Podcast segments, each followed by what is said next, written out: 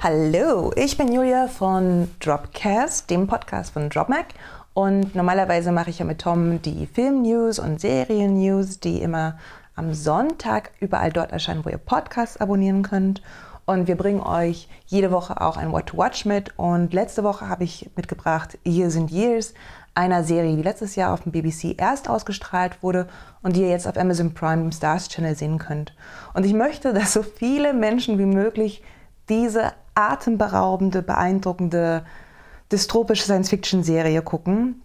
Die, ganze, ähm, die Serie kommt von den Machern, die auch zum Beispiel Doctor Who gemacht haben. Eine andere total starke Science-Fiction-Trash-Serie, ja, ähm, die ich total empfehlen möchte. Aber Years and Years, die hat wirklich, it blows my mind.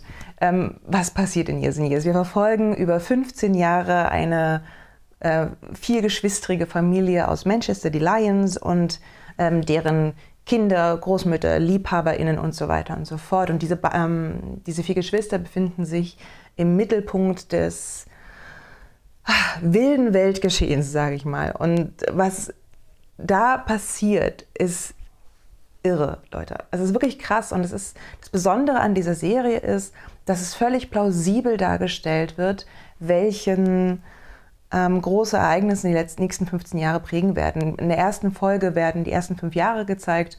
Da haben wir die zweite Amtszeit von Donald Trump. Angela Merkel stirbt, die Bienen sterben. Es kommt zu diversen großen Krisen. Ähm, und die Serie endet mit einem Wahnsinns-Cliffhanger, einer globalen Krise, die Donald Trump in den letzten Tagen seiner zweiten Amtszeit verursacht, aber no spoilers.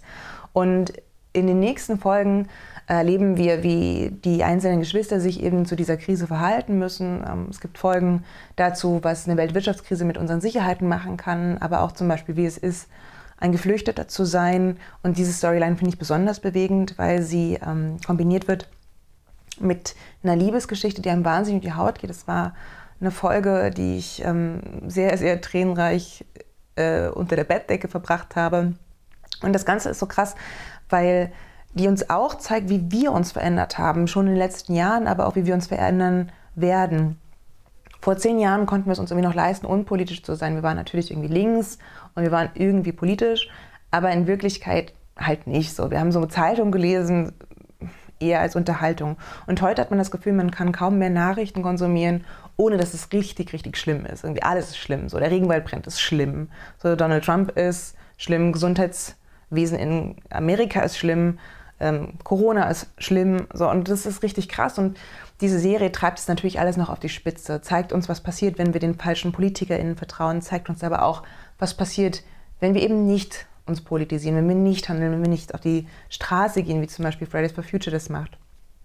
Und das Ganze auf einer sehr menschliche Art und Weise, eben weil es so nah an den Charakteren bleibt. Gleichzeitig hat der BBC ein, ein wahnsinniges Musikstück gefunden, um die Zeitläufe darzustellen. Das dynamisiert die einzelnen Folgen total. Und diese Balance aus dynamischem Weltgeschehen, das irgendwie in einem Zeitraffer ähm, ja, auf den Zuschauer, die Zuschauerin bombardiert wird und gleichzeitig diesen normalen Familienleben, das man auch hat, diesem Alltag. Weil natürlich ist man immer auch ein Mensch im Alltag, egal was die Krise da draußen bringt. Das finde ich wirklich total großartig.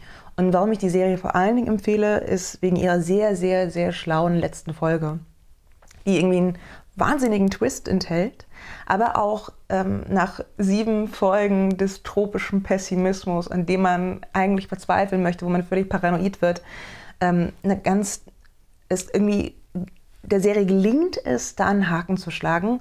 Und dieser Haken macht die Serie ausgezeichnet. Und ich wünsche ihr wirklich, wie gesagt, sehr, sehr, sehr viele ZuschauerInnen und hoffe, ich konnte euch ein bisschen gewinnen. Auch zum Beispiel Tom, der vielleicht die Optik nicht so gerne mochte. Der BBC hat ja eine ganz andere Optik als zum Beispiel Hollywood. Ähm, bitte schaut doch die Serie, sagt uns, wie ihr es findet. Und wenn ihr weitere Reviews wollt, dann bleibt doch gleich hier bei Instagram oder geht zu Instagram, wenn ihr das als Podcast hört. Oder hört uns einmal pro Woche zu, wie wir euch Dinge empfehlen, erklären, erzählen und so weiter und so fort. Ähm, ja, es war mir eine Freude, endlich mal wieder eine Review zu machen und wir hören uns. Bye!